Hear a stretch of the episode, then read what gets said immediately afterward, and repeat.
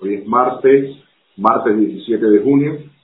Bueno, buenas tardes y, y voy, a, voy a tocar hoy nuevamente un tema que me parece de extrema importancia y creo que realmente desde fuera de Cuba no se le está eh, prestando toda la atención. Eh, y es el tema que tiene que ver con la arremetida del régimen contra la economía informal o el mercado negro. Eh, realmente es una embestida de las que yo no había visto desde hace bastante rato. E incluso todo, toda la parte propagandista que están manejando, yo diría que es de, la, de las más grandes. Sea, están desplegando toda una, una campaña por todos los medios de difusión, por la televisión en especial, y, realmente están aplastando a muchísimas personas, a muchísimos individuos que están en todo lo que es la, economía informal o el mercado eh, ese, ese mundo donde se mezcla lo, lo, legal, lo legal entre comillas y lo ilegal también entre comillas, porque aquí en este país evidentemente todo lo que el, el régimen controla, eh, al final eh, te obliga a caer en lo que ellos llaman la ilegalidad. En ese sentido, quiero eh, mencionarles a ustedes, quiero seguir un poco la, idea del live anterior. Hay mucha información y es lo, lo, interesante acá, hay mucha información de, cómo, de cómo se dieron estos procesos de la economía informal durante el fin de la, de la Unión Soviética, todo el proceso de perestroika y, después ya la, transición, una transición que podemos decir claramente que fue truncada y que apareció este individuo Vladimir Putin que, se llevó en la, supuesta transición a la democracia y, y convirtió aquello en un nuevo autoritarismo. De toda esa información realmente es muy interesante verla eh, y, y, establecer el paralelismo con lo que está pasando acá en Cuba, porque se entiende muy bien, se entiende muy bien eh, no solamente lo que hemos vivido, sino también los pasos que da el régimen. Porque el régimen sí está muy bien enterado de todo. De hecho, en los años 90, eh, Fidel Castro eh, estaba monitoreando con, un microscopio todo lo que pasaba del lado allá. Y cada vez que él hacía referencia al proceso de perestroika o lo que estaba ocurriendo en la Unión Soviética, por supuesto hacía la salvedad de que aquí en Cuba no iba a haber ninguna perestroika. Yo creo que es muy, muy interesante valorar eso y interesante y por otra parte triste porque eh, estamos viviendo 30 años después un proceso similar, o sea que Cuba eh, ha perdido eh, en gran medida los últimos 30 años manteniéndose bajo el poder de estos individuos. O sea, en los años 90 ya llevaban 30 años en el poder y después hemos repetido 30 años y estamos llegando a un punto similar a lo que eh, vivieron en la antigua Unión Soviética en los años 90, el final de los 80, los 90, y de alguna forma nosotros en aquel momento parecía que íbamos a entrar en ese, en esa misma, eh, en ese mismo rumbo, pero lamentablemente no ocurrió. Entonces, yo quiero eh, arrancar todo este, esta exposición mía, toda esta charla, con un video, con un video, voy a ponerle varios videos en, el live sobre lo que está pasando acá, pero quiero arrancar con uno para mostrarles a ustedes el escenario que se está viviendo acá en la isla con el tema de estos operativos que ellos están haciendo contra eh, el mercado negro de la economía informal. El más reciente operativo de la Policía Nacional Revolucionaria en Ciego de Ávila permitió ocupar a un ciudadano un importante número de víveres adquiridos a través de actividades económicas ilícitas. Se ocupó a los dueños 65 cajas de refrescos de latas, 57 cajas de diferentes tipos de rones, 30 latas de mermelada de guayaba, 62 cajas de cervezas y 5 cilindros de CO2. La acción conjunta de fuerzas de la Policía Nacional Revolucionaria y Cooperación Popular logró operar esta semana en Nuevitas dos casas convertidas en almacén. Ante la presencia de testigos, los agentes expusieron todo un surtido de artículos de alta demanda, en su mayoría deficitarios en la red comercial, variedad de confituras, jugos, caldos, cigarrillos, entre otros. Productos que son acaparados por revendedores para realizar actividad económica ilícita. En esta casa almacén se ocuparon varias cajas de tomate y sacos con pepino que serían comercializados a la población de forma ilegal. Una denuncia realizada al 106 dio lugar a un operativo policial en una vivienda ubicada en carretera al aeropuerto kilómetro tres y medio, en las inmediaciones de Nueva Gerona, la capital de la isla de la Juventud, donde un camión de la empresa municipal de comercio descargaba materiales de la construcción. El propietario del inmueble posee licencia para ejercer el trabajo por cuenta propia como jalatero y constructor y al realizar el registro en la vivienda y los alrededores de esta, se detectaron otros materiales equipos, algunos dentro de la maleza y de dudosa procedencia, para la fabricación de puertas y ventanas metálicas. Bueno, como ustedes ven, este, este es un primer video. Les quería mostrar cómo todo lo que, lo, cómo se está manejando la situación. Y lamentablemente creo que no se está eh, teniendo medida del nivel de, de embestida que está sufriendo lo que es el mercado negro, la economía informal y bueno, todos los emprendedores acá que por supuesto se tienen que mover entre, como les decía, entre la supuesta legalidad y la ilegalidad. De lo contrario, no tienen, no tienen cabida, no pueden sobrevivir. Y aquí yo quiero hacer una analogía entre lo que está ocurriendo con la oposición, lo que ha ocurrido con la oposición y con lo que está ocurriendo con cualquier sector que no está dentro de la oficialidad, que no está completamente subordinado al régimen. Y como he dicho varias veces, la oposición, lamentablemente, en los últimos tiempos, eh, se ha visto disminuida. El régimen ha, también realizado un, tremendo ataque contra el activismo. Eh, ya les, he comentado, bueno, mi visión en algunos temas donde, donde creo que se han, eh, no, se, no se ha tenido la efectividad y no se ha recibido todos los apoyos y lo demás, no, no voy a entrar en ese punto ahora. Pero al final, yo diría que lo que está haciendo ahora el régimen y en especial Raúl Castro es como una reevaluación de su testamento una revaluación de su herencia. Y en ese sentido, viendo el escenario tan difícil que ellos tienen, no solo al interior, sino al exterior, eh, creo que lo que está haciendo es, como se dice en buen cubano, chapeando bajito. Está tratando de liquidar todo lo que no está eh, bajo el total control de ellos y todos estos, eh, toda esta dinámica que existía, que ellos conocen perfectamente bien, sabían que existía, pero de alguna forma la, la medio permitían, ahora eh, le están yendo arriba para liquidarla y aplastarla. En ese sentido, hago eh, esta total analogía entre lo que está ocurriendo con la oposición y ahora mismo lo que se está viviendo en el escenario de la economía informal o el mercado negro. Pero hay, hay, hay un punto ahora en el que yo quiero regresar y era la, parte que les comentaba. ¿Cómo, ¿Cómo ocurrió esto? Discúlpenme, estoy moviendo acá en algunos... ¿Cómo ocurrió todo esto en la antigua Unión Soviética. Y yo quiero hacer la analogía porque definitivamente eh, estos sistemas no son tan creativos. Cuando uno ve a un Fidel Castro, uno se da cuenta que, que realmente ellos no eh, generan nada nuevo, ellos se están repitiendo muchísimo en todo, en todo lo que hacen.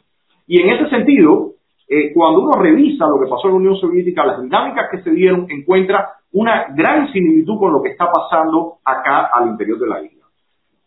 En, en, este, en ese punto, eh, déjenme hacer una, un pequeño, una pequeña revisión de, eh, de, lo, de lo que se encuentra en la literatura, en algunos artículos sobre lo que se vivió en la Unión Soviética durante principalmente el final de los años 80 o durante los años 80 y ya el inicio de la perestroika. Hubo muchas personas que vieron el mercado negro o el florecimiento del mercado negro en la antigua Unión Soviética como casi la causa del derrumbe del, del sistema. Sin embargo, eh, había, eh, hay estudiosos que creían que existía como una sinergia, una, una cooperación entre la economía estatal y, ese mercado negro. Y realmente, eh, de alguna forma, ven que el, el sistema se sostenía también basado en esa economía informal. Yo tengo mi visión, pero se las daré ya cuando entre al parte, a, la, parte del tema Cuba. Por lo pronto le voy a hacer este recuento.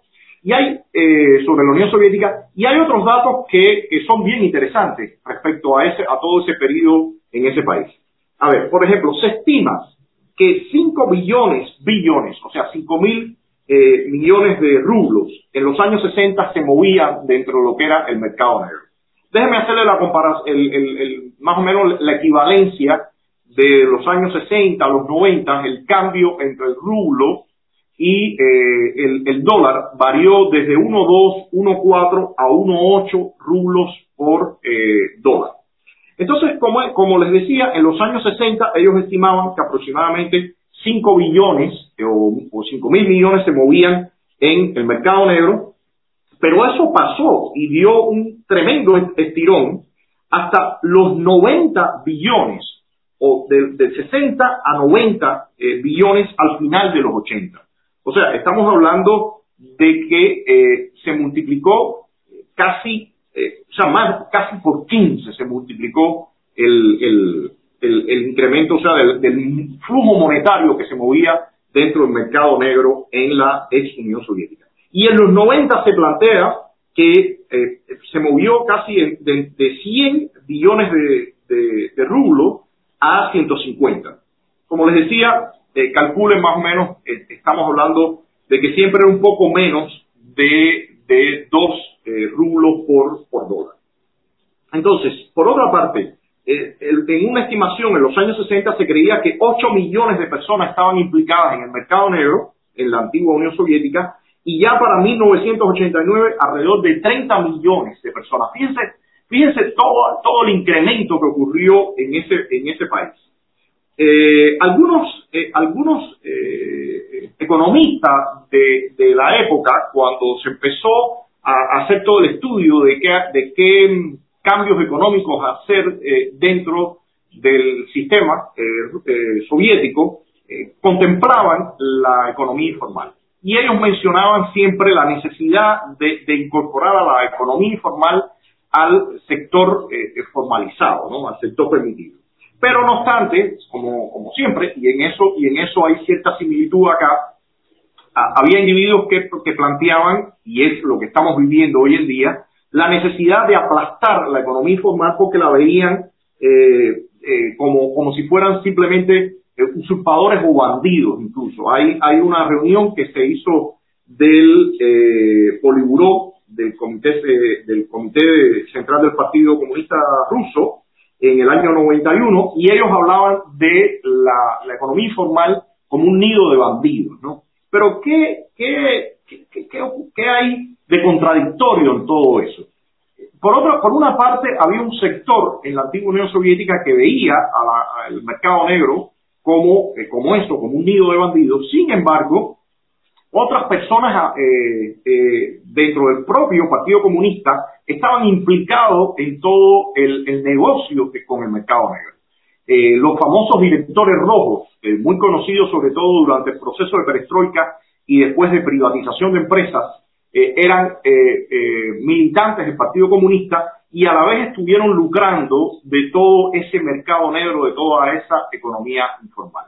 O sea que aquí había claramente ese, esa simulación y esa mentira en el que estos individuos que estaban metidos dentro del Partido Comunista, eh, había, había un sector que de alguna forma criticaba, pero a su vez ellos o sus familiares estaban lucrando directamente del mercado negro. Eh, eso, eso es parte, ese, ese fue parte del escenario que, que tenían, que tenían allá en, la Unión Soviética. Eh, realmente donde se ve más la incorporación de, o la aparición de toda esta eh, economía sumergida, donde aparece, ya va apareciendo durante el proceso de perestroika, pero ya donde tiene mayor expresión es cuando eh, empiezan los cambios a, una economía de mercado que al final nunca se concretó, pero donde empieza todo el proceso de privatización y más apertura, ahí aparecieron capitales que no, que supuestamente no existían.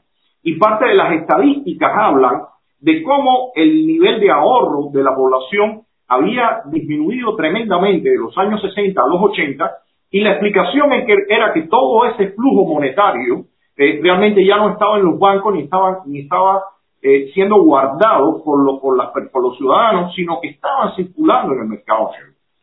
Y todo eso, honestamente, marca eh, una, una gran diferencia también con respecto a Cuba, en ese sentido, porque si bien en el caso de la Unión Soviética o ex Unión Soviética no existía una inyección monetaria desde el exterior, en el caso cubano nosotros tenemos un escenario muy distinto. Acá hay que recordar que el tema de la remesa o las remesas son uno de los principales renglones de la economía acá de, la isla y yo me atrevería no solamente a decir que no uno de los principales renglones de la economía de la isla, sino casi el principal renglón. Más allá de todas las trasmañas y trampas que puede hacer el régimen manejando por detrás del telón que ha hecho con Venezuela y otros socios que no de eso no se tiene eh, registro, pero en el caso nuestro, eh, eh, en la economía informal y todo ese flujo monetario que tiene, que viene, todo ese flujo en bienes y en moneda, en cash, que viene desde el exterior, realmente yo diría que es casi el principal renglón. Déjeme mostrarle otro de los videos para ya entrar más de lleno en el tema Cuba, lo que está pasando ahora otro de los videos eh, de los operativos que están haciendo en contra del mercado negro hoy, hoy, hoy aquí en Cuba. En un operativo policial realizado en la provincia de Mayabeque, en los territorios de Madruga y Catalina de Huines, fueron intervenidas cinco viviendas donde se almacenaba esta mercancía. Al cierre de esta información, solo se habían ocupado 20 rastras cargadas de cebolla en dos de las cinco viviendas. En un pesaje estimado de esta ocupación, se valoró un total de 773.920 libras. Ello representa un aproximado de más de 5 millones de pesos en CUP por concepto de precios topados por el Estado. En las tres casas restantes faltaba por ocupar el doble de la mercancía. Tras recibir una denuncia telefónica, los oficiales descubrieron a un ciudadano que movía 70 cajas de cerveza cacique pero cuando profundizaron en el tema, encontraron, entre otras cosas, 436 cajas de jugo, 120 litros de aceite, 234 cajas de refresco, 538 pomos de ron y más de mil paquetes de confituras. Una fábrica de pienso privada, donde refirió el propietario que era para la cría de cerdo familiar encontrándose en su patio un solo ejemplar y argumentó que había vendido el resto, además de los 34 quintales de maíz 133 de soya, 149 de pienso y 4 de frijol, fueron ocupados 7 tanques de puré de tomate, cebolla, comino y 290 ristras de ajo, productos que según él era para la comercialización una parte y el resto para sembrar. Después de varias horas de trabajo, combatientes de las fuerzas del Ministerio del Interior en las Tunas contabilizaron 133 CUC y 3.828 pesos. 133 CUC o sea, no llega ni a 150 dólares, ¿no? Eh, pero, ¿cuál es el objetivo de todo esto? El objetivo, como les decía, es esta arremetida, esta arremetida en donde están tratando de que impere el terror, en donde están abusando y arrasando a todo eh, sector que tiene cierta independencia. Y en ese sentido, como yo les decía, ya lo, ya han venido, ya lo han venido haciendo con el activismo, con eh, el, periodismo independiente, también están en total arremetida, eh, sectores de la sociedad civil, pero ahora están sobre el tema económico. Y como les decía, todos estos reportajes que hay, ya ahora mismo hay decenas de estos reportajes que están apareciendo por la televisión, que ocurren por la radio. Lamentablemente, en los, en los medios que tienen que ver con Cuba, yo diría que no se está poniendo todo el énfasis y en las redes sociales eh, creo que al régimen le está funcionando extremadamente bien el uso de algunos personajes o, la aparición de algunos personajes que se han convertido en, bufones y que trasladan la atención de todo este tipo de situación realmente eh, crucial, de todo este tipo de situación crítica, donde el régimen está haciendo los pasos para limpiar el terreno. Como, como les comentaba, mi visión es que Raúl Castro está rehaciendo su testamento y está, y está buscando arrasar eh, con, todo, eh, con todo lo que puede en un momento eh, cercano ser un potencial problema. Y dentro de ellos está la gente que se comporta libremente en el sector económico, la gente que no quiere someterse al control del Estado y que ha ido abriendo su camino. Eh, me parece que es importante que, se ponga toda la visibilidad en esta embestida. Eh, como, como, como todos sabemos, esto es algo cíclico, cada cierto tiempo el régimen limpia, ellos permiten, permitan que ocurra eh, esta economía informal porque definitivamente el, este, esta economía informal es la única salida que tiene el pueblo para sobrevivir. Si ellos no permitieran, si ellos cancelaran completamente la economía informal, evidentemente se ahogaría eh, la situación dentro del país, pero al permitir esto, da cierto respiro, pero a la vez no, no, eh, dentro de los planes de ellos es cada cierto tiempo aniquilar a todas las personas que pueden eh, fortalecerse o hacer cierto capital. Esto, esto fue algo de lo ocurrido en los años 90, en los años 90, eh, cuando la gente explotó, salió a la calle, el régimen se vio obligado, Fidel Castro se vio obligado a, dar cierta apertura, a hacer cierta apertura, pero en cuanto aparece Hugo Chávez va recogiendo, como se dice, cordel, Muchas personas que lograron hacer su capital lo que hicieron fue escapar, irse del país con ese capital y otros que se quedaron acá muchas veces pagaron un precio, fueron a la cárcel, perdieron propiedades y, y ahora mismo eh, yo diría que nos encontramos en un nuevo ciclo de ese, de ese tipo. Eh, Raúl Castro, en mi opinión, está tratando de, de en el tiempo que le queda de vida, eh, apretar las clavijas y, y dejar la situación lo más propicia para que sus herederos eh, tengan la menor cantidad de enemigos. Aunque es evidente que este tipo de embestidas no solamente eh, golpea a los cuentapropistas o a, o a, las personas que están en este sector eh, informal de economía, sino también a burócratas, no tanto burócratas, sino administradores y personas que dentro del régimen siempre operan en esta doble vía. Por una parte, ellos se encuentran dirigiendo empresas estatales, pero al final eh, tienen que estar en, todo este tipo de negocios porque los salarios que ellos perciben son realmente raquíticos y la búsqueda, como se dice en buen cubano, eh, tiene que ver con la corrupción y la corrupción, por supuesto, está relacionada con todo este sector de la economía no formal. O sea, eso de alguna forma es, lo que tenemos. Yo quería eh, también mencionarle que en parte toda esta, toda esta embestida está, eh, está relacionada con dos elementos. Primero, la crisis tremenda que, en la que se venía, eh, eh, en la que venía entrando el régimen ya desde 2018, ya desde 2019 sobre todo, las presiones, la crisis que tiene que ver también con Venezuela, con, la, con, con el desastre que se está viviendo en Venezuela, las sanciones que le ha ido aplicando la actual administración y ahora el coronavirus.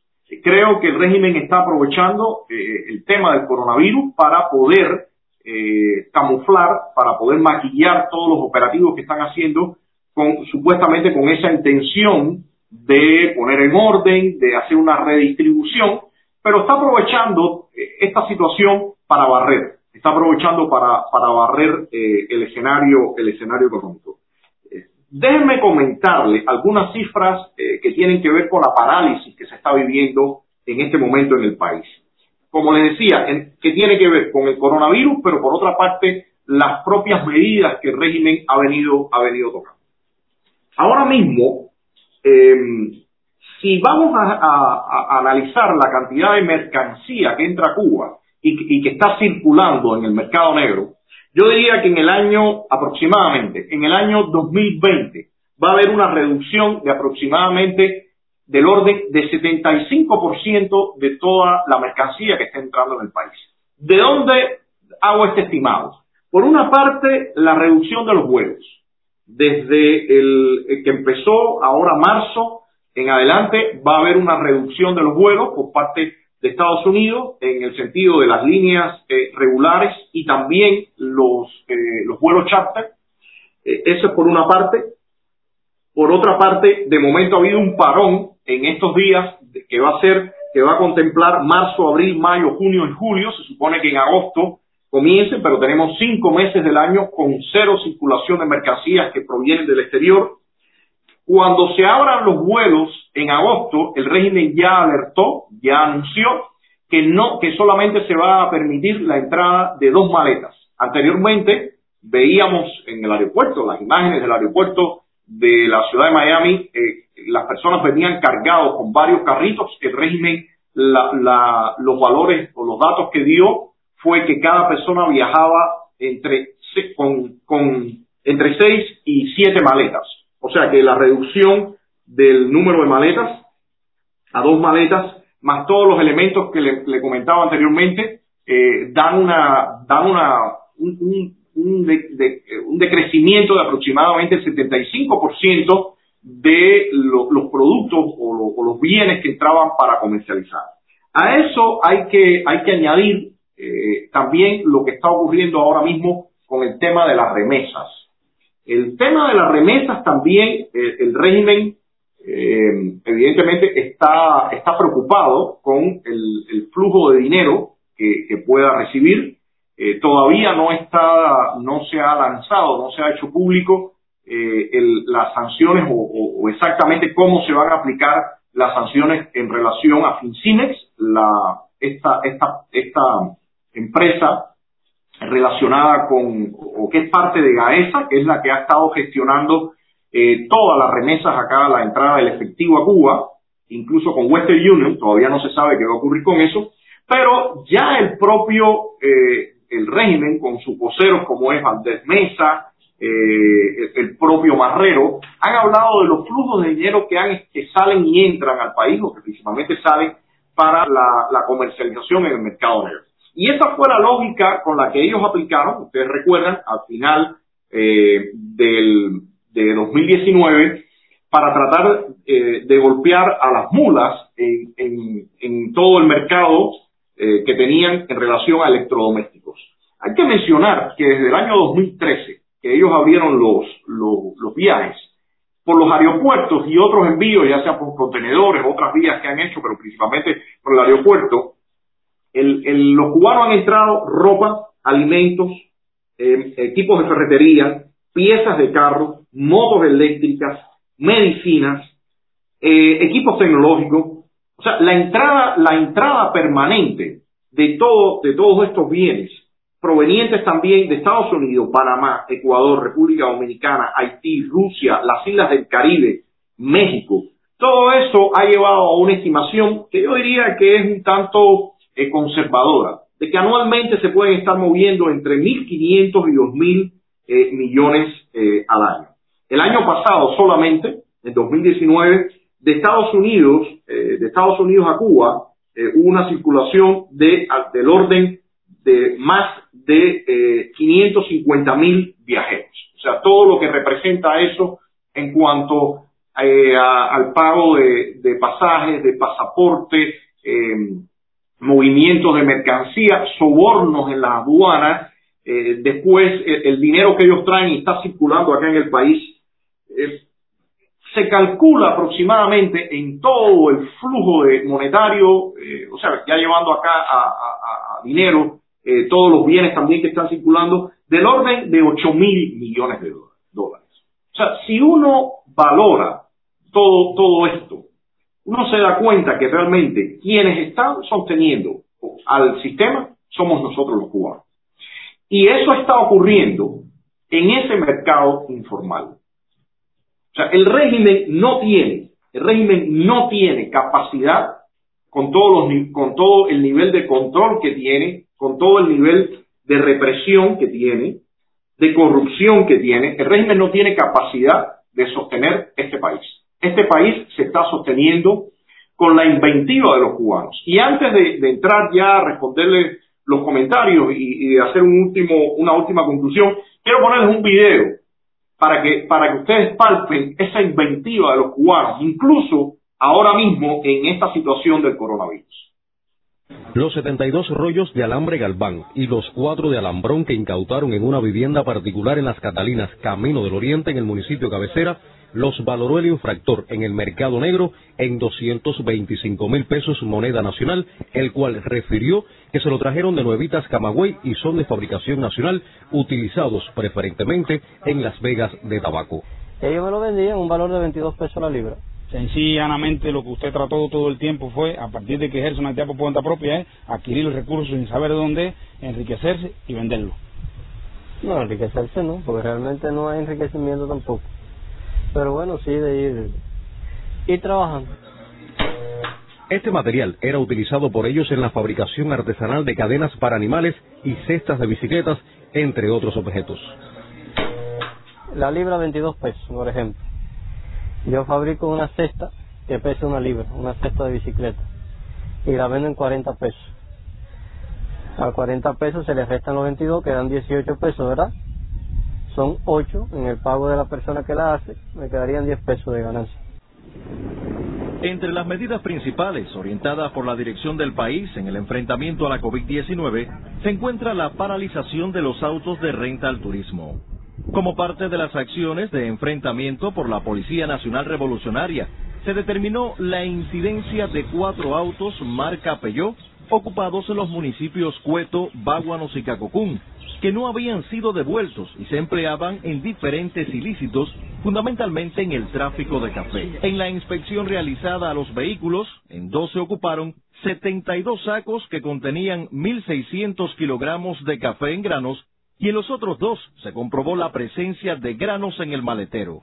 Se pudo establecer que falsificaban las chapas dibujando una B encima de la T que lo convierte en un vehículo del sector estatal y en otro caso utilizaban dos matrículas del sector particular que fueron seccionadas, elaboraron una numeración que no se encuentra en nuestros registros de vehículos, por lo que podían supuestamente evadir la acción policial. Uno de los vehículos utilizaron un cartel que lo identificaba supuestamente al servicio del enfrentamiento a la COVID-19 de uno de los centros de aislamiento de nuestra provincia. Haciendo un análisis del café ocupado, los 1.600 kilogramos, una vez procesados, arroja una cifra de 1.312 kilogramos de café en polvo que sometido al proceso final de producción acumula 2.624 kilogramos de café mezclado que representa la cuota de la canasta básica de 22.566 consumidores. Bueno, como ustedes ven, la inventiva de la gente es tremenda.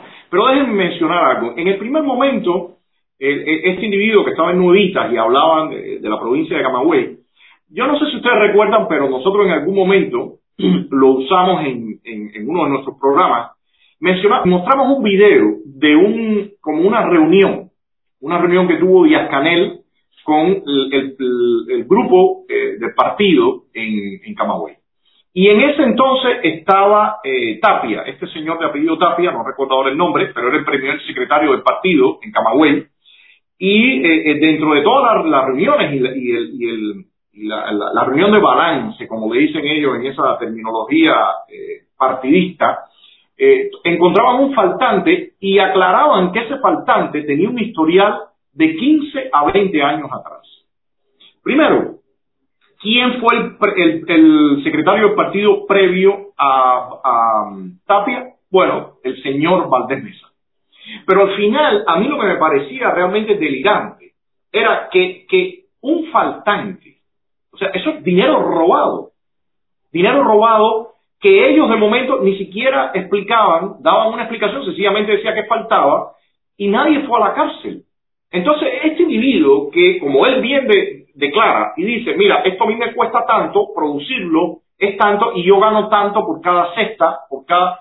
Bueno, sencillamente el hombre lo llevan a la cárcel o le ponen una multa, le decomisan todos esos materiales y la mayoría de las veces, como se ha visto, esos materiales no fueron ni siquiera robados, como dicen ellos, sino que, es parte del tráfico de, de, esa economía informal, ellos se los compran a otra persona, eso, eso lo, lo vende a algún, algún directivo de empresas del Estado, porque evidentemente ese, esos rollos de acero no entraron por el aeropuerto, sino deben haber entrado en contenedores por el mar, o lo produjeron acá en las empresas productoras acá de, de, de, acero, y eh, quién se los vendió a ellos.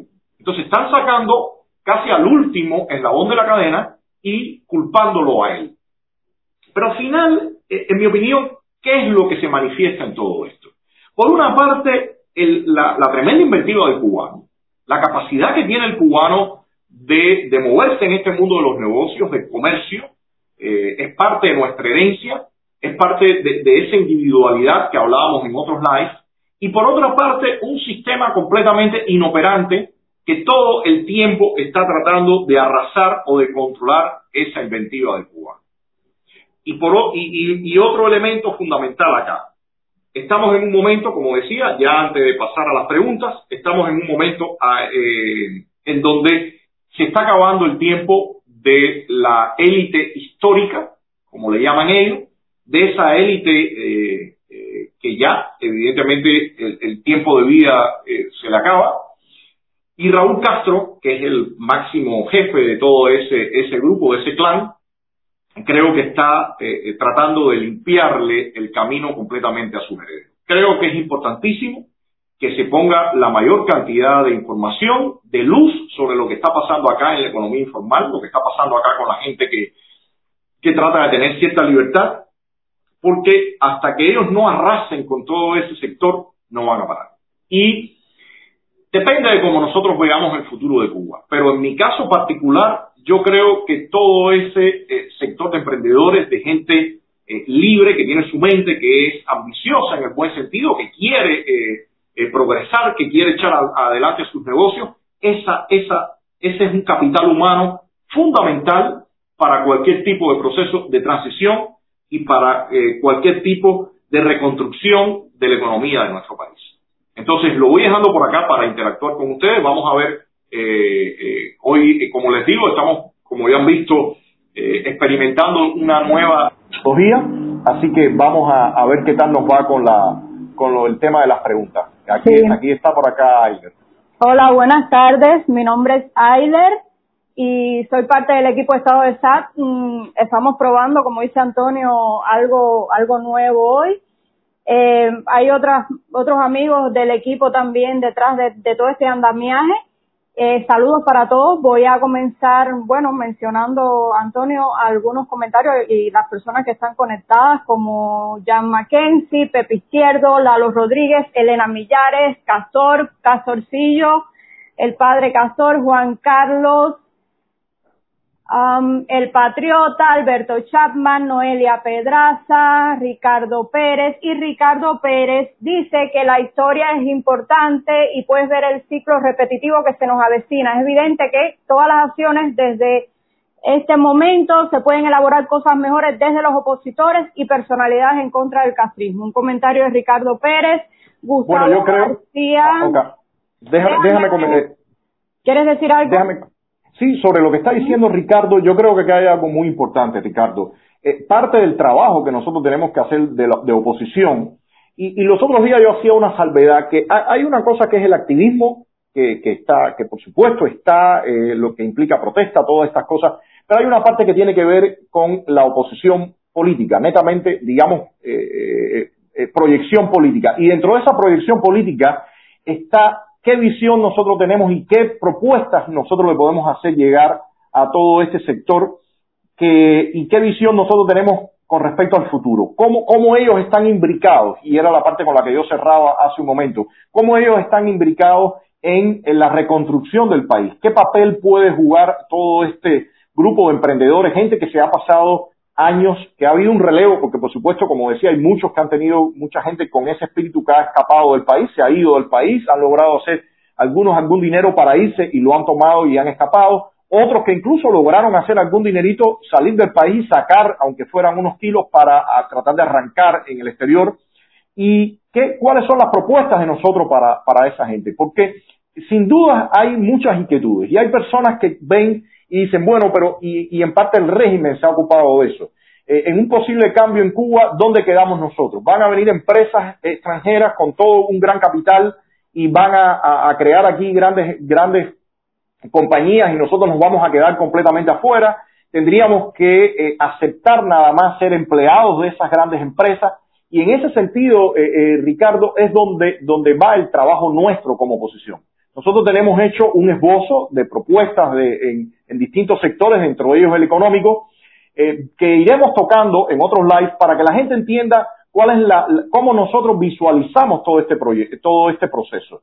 Eh, les quiero aclarar que en el, en el, en este, este esbozo o esta propuesta aparece, es hecha por SAT, pero participan otros actores, y algunos de ellos desde el interior del país, que han preferido no mostrar su rostro, pero que aquí dentro del país hay gente eh, capacitada, gente preparada que piensa en cómo es todo ese proceso en Cuba y que, y que evidentemente van a jugar un papel fundamental. Eh, dice Gustavo García que el verdadero culpable, bien, gracias, acaparando por 60 años. Amalia Barrera, mmm, dice que es para generar un estado de opinión interna, para crear chivos expiatorios. Todo esto, toda esta arremetida contra el mercado negro. Osmel Balmaceda, saludos. Lázaro, um, Lázaro Álvarez, la libertad para todos los presos políticos. Recordamos que hoy es miércoles y hoy es el tuitazo de 7 de la noche a 9 de la noche, el tuitazo por los presos políticos, por nuestros presos políticos, los presos olvidados desde siempre y eh, recordar siempre que visibilizar es proteger a esas personas que están bajo total indefensión. Hola Armando Araya. Armando Araya dice que es sumamente importante para el logro de la libertad esta labor en la que se destaca el trabajo de esclarecimiento desde Estado de Estado. Muchas gracias Armando. Tú también. Gracias Armando. Un saludo para ti. Eh, seguimos entonces, Antonio. Antonio, a mí me, me, me daba curiosidad en el video este de eh, del bueno del café y, el muchacho de, los, de las cestas de, alambre y todo esto. Y los videos anteriores que el, el mensaje del régimen sigue siendo mm, una exhortación a la delación. O sea en todos en todos esos videos se está exhortando constantemente a las personas a que chivateen, al que vean un poco, tú sabes, con un poco de mejoras, eh, eh, moviendo algo, y entonces en ese sentido me parece que esa ha sido siempre una de las em, herramientas que ha utilizado el castrismo, eh, también para eh, desarticular ¿no? a la a la a, a, la sociedad cubana. yo creo yo creo en ese sentido en ese sentido Ayler y, y, y, amigos que, que el, el, el tema de, de manejar eh, los baja, las bajas pasiones, en manejar eh, la envidia, en manejar la mentira, eh, todos estos sentimientos de, de yo no tengo, pero yo prefiero que el resto de las personas no tengan tampoco, y, sentir de alguna forma eh, algún tipo de, de, de, de, cura con, esta, con estos sentimientos bajos, ha sido muy lamentable durante todos estos años y al régimen le ha funcionado.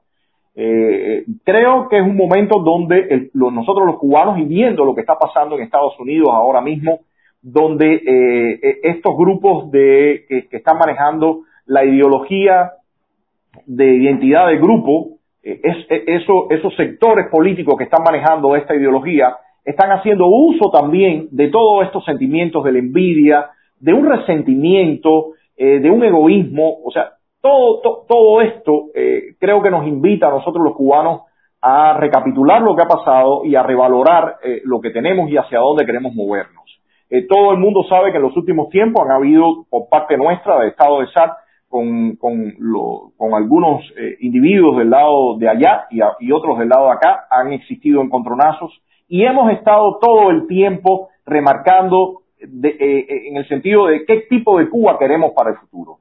Cuáles son las cuáles son las virtudes que nosotros queremos exacerbar, los sentimientos que nosotros queremos exacerbar, dejar a un lado las bajezas, dejar a un lado todas estas envidias y en ese sentido, Ayler, eh, el régimen sigue usando eh, todo este tipo de chantaje, todo este tipo de bajezas para aplastar al otro. Cuando uno ve el video del café, eh, tú dices, ¿qué, ¿qué necesidad tienen esos individuos? ¿Qué necesidad tendrían esos individuos en cualquier parte del mundo de estar poniendo tanta energía y tanta inventiva en esconderse, en, en jugar a los escondidos? Ellos tendrían que poner, en todo caso, toda esa inventiva en, en la producción de, de, los productos, en la comercialización, en, ampliar la empresa, pero para nada tendrían que estarlo poniendo en jugarle cabeza a un Estado que realmente es parásito. No, y, como vemos en las cifras... Antonio, al final también lo que se desprende de todos estos videos que hemos visto es que si el cubano lo dejan eh, crear, trabajar eh, libremente, eh, por supuesto, ahí ves los resultados. O sea, bajo total asedio, bajo eh, son capaces de, de, tener incluso esa esos niveles de productividad en, el, en el live anterior en el live anterior yo mencionaba eh, parte del, del, en la conferencia de prensa que recientemente dio Emilio Morales de, de Havana Consulting Group él mencionaba la estadística que de 1993 a la actualidad del orden de casi 50 mil millones de dólares han entrado a este país proveniente de remesas. Y eso, y eso es que estamos hablando de cash en efectivo. Estamos hablando acá de dinero en efectivo que se ha movido. Cuando veíamos esta otra cifra que yo estaba dando hoy, de que del orden de casi 8 mil millones de dólares se mueven anualmente entre cash y productos, señores, ¿cuánto ha generado el cubano que radica en el exterior, que ha enviado acá? ¿Cuánto el cubano que está acá después ha, movido y ha usado en su trabajo, en su inventiva, en la producción de bienes, con ese, con ese dinero y esos bienes que, han estado acá, cuánto, cuánto se ha potenciado o, o cuánto eh, se ha incrementado a través del mercado eh, negro, la economía informal.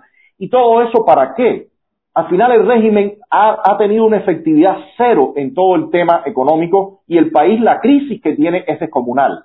Eh, en algunos de los programas que nosotros hemos hecho acá en Estado de SAT, donde ha participado Fernando Damaso, Jorge Olivera, Dimas Castellano, hemos, hemos mostrado esas estadísticas y en especial eh, a Fernando Damaso, que le encanta el tema de las estadísticas, eh, hoy hacía también un comentario en Facebook con respecto a este punto de el, el cuentapropista o el emprendedor que le incautaron alrededor de 10 toneladas de maíz que tenía para alimentar a sus animales. Cuando uno ve eh, las estadísticas de cómo la economía cubana ha venido realmente eh, eh, derivando en un desastre y todos los recursos que el régimen cubano ha tenido en sus manos desde la antigua Unión Soviética que le llegaron miles y miles, decenas de miles de millones de dólares, ahora con Venezuela, todo el dinero que le ha entrado con las remesas, todo el trabajo, como decía, que se ha hecho en el mercado negro, todo eso realmente si se pudiera computar es un monto inmenso que se ha convertido, como se dice, en sal y agua y, exclusivamente ha permitido a la gente sobrevivir.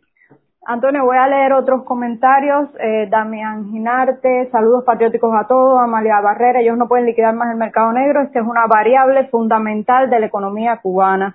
Acela Tarancón, buenas tardes. Hola, Zoe, buenas tardes. Randy, Randy. Esta es la gente de la C40. Pídelo todo y para el bien de todos. Bueno, Gustavo García dice que aunque el verdadero miedo que tiene el régimen castrista es al mercado libre sin trabas, que traería prosperidad y la eliminación de otro instrumento para el control y manipulación de los cubanos de la isla.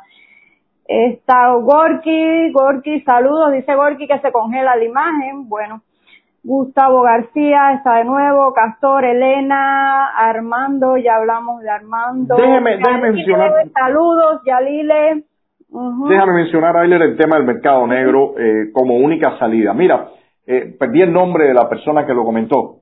Eh, mira, el, el, el, mercado negro al final, y como estaba yo mencionándole, tanto en la antigua Unión Soviética como en todos esos países del bloque comunista, eh, como acá en Cuba. Se llama Gustavo García, Antonio. Gustavo, García, discúlpame, Gustavo, es que con los otros comentarios perdí el nombre. Gustavo, el, el, mercado negro, en, tanto en la ex Unión Soviética como en el bloque comunista, como aquí en Cuba, ha sido la única vía de que las economías respiren. Si ellos se restringen exclusivamente a, a la economía estatal, a la economía oficial, eh, el país ya hubiera colapsado completamente. El, la, la, el dilema que ellos tienen es hasta qué punto dejan avanzar la economía informal. Porque la economía informal, eh, como mismo hablamos eh, la vez anterior y con todos los ejemplos que poníamos, ese grupo de aves que se mueven, es como una, una bola de nieve que va incrementándose si tú no le pones un freno y esa bola de nieve va, va empoderando a todos esos actores. Y eso es precisamente lo que el régimen no desea y por eso cuando Obama nosotros le decíamos que eh, era toda una ilusión y una fantasía creer que el régimen iba a permitir que los cuentapropistas siguieran avanzando. Y eso fue lo que se vio. Y ha sido siempre, y, hemos vivido siempre ciclos de soltar un poco la rienda y después estrangular. Y ahora mismo, mi opinión es que Raúl sabe que, que su tiempo de vida se acaba y quiere, antes de irse de este mundo o quedar incapacitado, eh, dejarle a sus herederos ese sector que va creciendo como bola de nieve estrangulado para que solamente los suyos, que ahora sí son completamente legales, porque hay que recordar y, mencionar que muchas de todas estas agencias eh, que también participan en todo este envío de mercancías y dinero que están del lado de allá, la mayoría están eh, relacionadas con el régimen o tienen sus contactos con el régimen. No, es que no puede ser de otra manera, Antonio. No puede ser de otra forma y ellos dejan y ellos las dejan y les permiten esas prerrogativas. Entonces, en ese sentido, el régimen siempre el cubano o el soviético o quien sea, siempre tiene que estar pulseando con esa bola de nieve y con ese grupo para en algunos momentos soltarle la rienda, pero en otros momentos estrangularlo. Y solamente dejar con vida a los que son leales a ellos. Dice María Díaz que te puso un comentario en un video anterior que la apertura fue en los 80 cuando el mercado libre campesino. Bueno, es que sí, yo recuerdo su comentario. En los 80 ellos permitieron, después recuerden que, que en un principio Fidel Castro eh, parecía que se iba a querer montar en el, en el camino de la perestroika, pero inmediatamente cuando vio hacia dónde iba aquello, volvió a cerrar. Y, y, después vino todo el proceso de la causa número uno, que realmente fue de Ochoa y los de la Guardia, y después eh, se me fue ahora el nombre que era del Ministerio del Interior, Abrantes. Eh, y en ese momento ellos volvieron a cerrar las cosas, eh, le, tomaron miedo a todo, el, a toda la, el el negocio y el cambarache que tenía este grupo fuera de Cuba y todas las conexiones cerraron y aniquilaron todo eso. Pero después, cuando colapsa el bloque comunista, que ellos se quedan eh, sin ningún recurso, viene otra oleada de apertura. Y eso duró hasta que apareció Chávez y ellos se eh, consolidaron y a partir de ese momento volvieron a cerrar. Vuelve a aparecer otra, otra oleada donde sueltan un poco las riendas en la, en la, en la medida que parecía que Raúl Castro y la administración Obama iban a llegar a algún acuerdo, pero ya en los últimos tiempos nuevamente hemos visto otro ciclo de esto de cerrar y ahora mismo estamos viviendo uno de los momentos de mayor estrangulamiento a la economía informal. Alguien ahí, mm, mm, el amigo, el, el, otro amigo del equipo que estaba con nosotros ponía ahorita el comentario, alguien te, te preguntaba que por qué ahora de nuevo es embestida eh, tan feroz contra el mercado. Yo creo que tiene que ver precisamente, yo creo que precisamente tiene que ver como, como yo les decía, ilustrarlo es como un rehacer el testamento de Raúl Castro.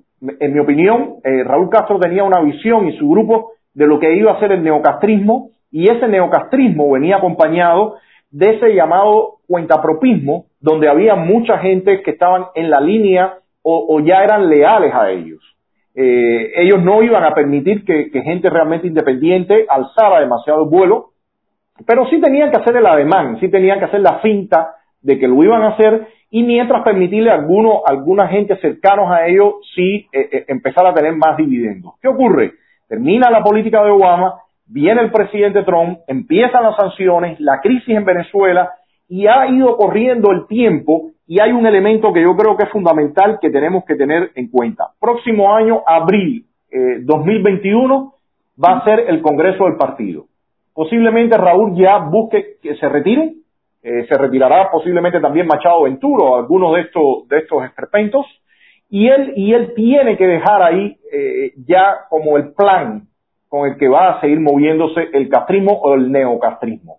Y a partir de eso, eh, creo que están haciendo eh, este, este arrase para dejarle el terreno lo más limpio posible a quienes van a empezar, tendrán que emprender algún tipo de, de, de reformas o maniobras, porque definitivamente por donde va la situación, si gana el presidente Trump, ellos no tienen ningún futuro. Entonces creo que todo esto es de cara a eh, una posible, a un posible segundo mandato del presidente Trump. Bueno, y Amalia Barrera dice algo de eso, que ellos de todas maneras no tienen la, eh, no pueden competir con el sector privado eh, por la parálisis institucional que tienen y por incipiente que es el mercado informal, tiene por naturaleza más posibilidades de adaptarse a las circunstancias que el Estado.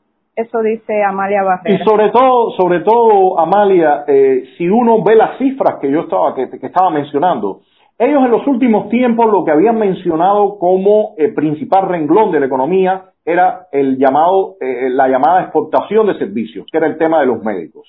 Eh, en Brasil, en Venezuela, Bolivia, por supuesto, eh, eran países donde ellos, no tengo ninguna duda que detrás de esa exportación de servicios estaba también tapado o camuflado eh, todos los negocios turbios que podían hacer, todos los tráficos que podían hacer, eh, todo este acuerdo que tenían con el mismo chavismo o madurismo para sostenerlos en el poder y que ellos al haber recibir dividendos, todo eso estaba en ese sector también, pero esto se ha ido cayendo, Venezuela está seca, han secado a Venezuela, Venezuela es un desastre. Entonces, hoy mismo, lo que tiene que ver con esa entrada de dinero eh, de remesas y todo el trafiqueo que, que, que, lleva la economía informal, donde no solamente está el de Miami acá, sino todo este toda esta eh, eh, ruta de comercio que tiene que ver con Panamá, que tiene que ver con las islas del Caribe, que tiene que ver con México, que tiene que ver con Rusia. Todo eso al final hoy constituye un sector económico más poderoso que, la, que el que tiene el propio régimen. O sea, estamos hablando de que esa economía informal hoy produce y mueve mayor flujo de dinero el que tiene el régimen. Y por eso le han ido con esa, con esa, eh, eh, con esa agresividad y por eso están tratando de desmontarlo, porque ellos saben perfectamente bien que, como mismo vieron algunos comunistas en la época de la antigua Unión Soviética, este sector puede terminar comiéndose a, la, a la economía estatal y no solamente por el flujo de dinero, sino porque la corrupción de su propia gente termina desmoronándole el sistema. Y esto es algo que ya había dicho Fidel Castro en el año 2005, yo lo recordaba en el live anterior, en un discurso en la Universidad de La Habana, y no sencillamente porque fuera alguien que podía predecir el futuro, sino porque ya él había visto eso en la antigua Unión Soviética. Oye, dice Manuar que tú crees del el tras la huella en que han convertido el noticiero, que es la primera vez que nos ve y que gracias por el trabajo muy valiente. No, eh, es, precisamente eso. Eh, hay que recordarle también, y gracias por el comentario, de que el noticiero no es el único programa que se ocupa de infundir el miedo y demostrar eh, que supuestamente ellos se la saben todas y encuentran todo. hay, hay varios, hay un programa de esto que ellos le llaman policíaco, traslado huella, que, que al final mezclan muchas veces actividad delincuencial con el mercado informal.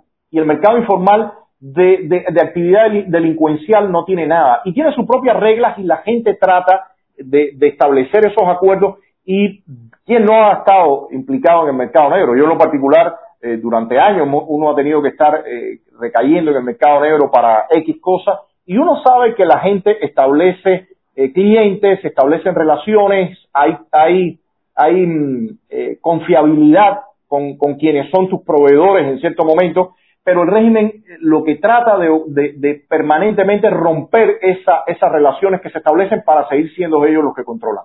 Y, y, de hecho, establezco nuevamente el vínculo con el tema de la oposición. Ellos cada cierto tiempo hacen esas arremetidas para llevar todo a cero y que todo el mundo tenga que empezar de nuevo. Sí, Arnoldo Saldívar saluda, buenas tardes, que, que se le hizo un poco tarde. Lázaro Vila dice que ellos tienen negocios en Europa y que el cubano a pie lo que quiere es que le quiten la Western para coger los dólares directos.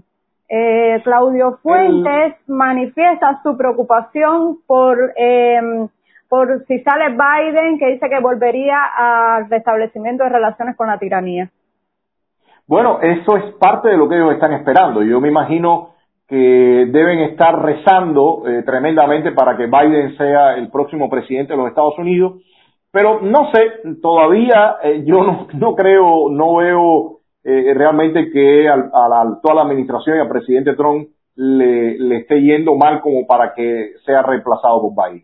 Dice Francis sea que la libertad de mercado es la última que el régimen permitiría. ¿Tú crees eso, Antonio?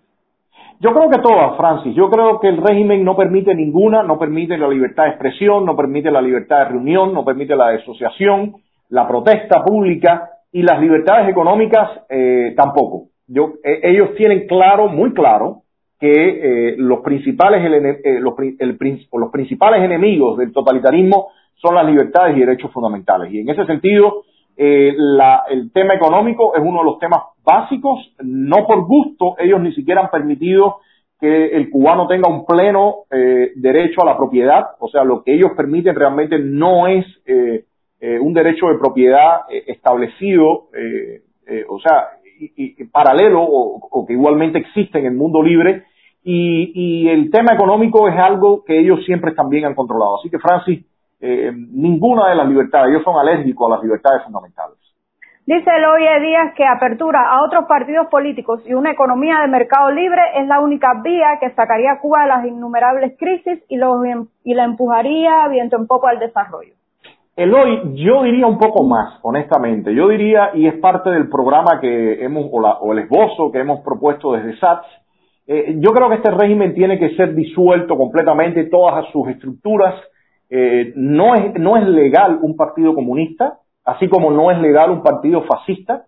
Eh, los crímenes que carga el Partido Comunista Cubano eh, como brazo político de este régimen las muertes, las torturas, eh, los, los, fusilamientos, eh, añísimos de cárcel, la destrucción de la nación, la fractura familiar. O sea, no es permitido, no es, no es ético, no, no, no podemos permitir que esa gente siga como estructura política. Creo que hay que eh, rehacer la nación cubana y en ese sentido rehacer partidos políticos, rehacer todas las libertades, implementar todas esas libertades y, me parece que no es solamente eh, con permitir los partidos y dar cierta, cierta, cierta apertura. Me parece que es más profundo lo que necesitamos. Ulises Fidalgo nos saluda, también está Mercy Perdigón que nos manda saludos de Xiomara, Xiomara de las Mercedes y su hija ah, un saludo, un saludo, un saludo, para ellos. Dari Penela, saludos Antonio desde Kansas. Y a ver, ¿quién más? Alex López, saludos Rodiles, muy interesante lo que, lo que estás hablando. Y bueno, más o menos por ahí. Ya, ya llevamos ya como una hora. Yo creo que, es hora de, sí. Eh, de todas formas, este tema, eh, vamos a seguir trabajando sobre eh, este punto del, de la arremetida del régimen contra la economía informal. Eh, es importante que ganemos todos claridad en el papel que juega la economía informal, no solamente ahora, sino el papel que puede jugar en una reconstrucción del país, en, eh, eh, un proceso de transición a la democracia y lo, y lo necesario que es tratar de, frenar al régimen en toda esta arremetida. Antonio, eh, hay un comentario final de Arnoldo Saldívar Batista que dice que él vivió la perestroika y que no fueron las reformas económicas las que eh, derrumbó el sistema. En mi opinión, fue la glasnost transparencia cuando Gorbachev permitió libremente la crítica y la protesta. Sí, yo creo que yo creo de, igual forma eh, Arnoldo que vivimos, por ejemplo, o hemos visto, por ejemplo, lo que ha pasado en China, donde se permitieron algún tipo de reformas económicas y al final eso no llevó a la democracia. Eh, muchas veces la receta que, le, que decía Deng Xiaoping, que era apertura política y apertura económica, en algunos casos funciona y lamentablemente en Vietnam, en China ha funcionado y acá el régimen es lo que ha tenido en mente, pero ha sido muy duditativo, ha tenido miedo a hacerlo y ni siquiera, y ahora mismo eh, creo que al tema económico le está teniendo eh, bastante, bastante temor. Bueno, yo creo que vamos cerrando por acá. Eh, esperemos que en, los, en, los, próximos programas estemos más diestros en el uso de la tecnología, aunque creo que no nos no nos fue tan mal hoy. Yo creo que, que, es una es una mejora. Así que y recordar a, la, recordar a las 7 el tuitazo. A las 7 de la noche el tuitazo. Y bueno, viva Cuba Libre. Gracias, gracias a todos por estar por acá. Y, ah, y compartan. Les pedimos que siempre compartan para que se, se vea lo más posible el video. Ahora estamos saliendo a la vez por YouTube y por Facebook, así que esperemos que, que aumente la, la, audiencia, lleguemos a más, eh, a más cubanos, a más amigos y, y, todo este todo este intercambio sirva para poner luz a lo, a lo que estamos viviendo y al futuro. Así que así mismo, Yobel, abajo el comunismo. Chao, gracias. Bueno, gracias, gracias.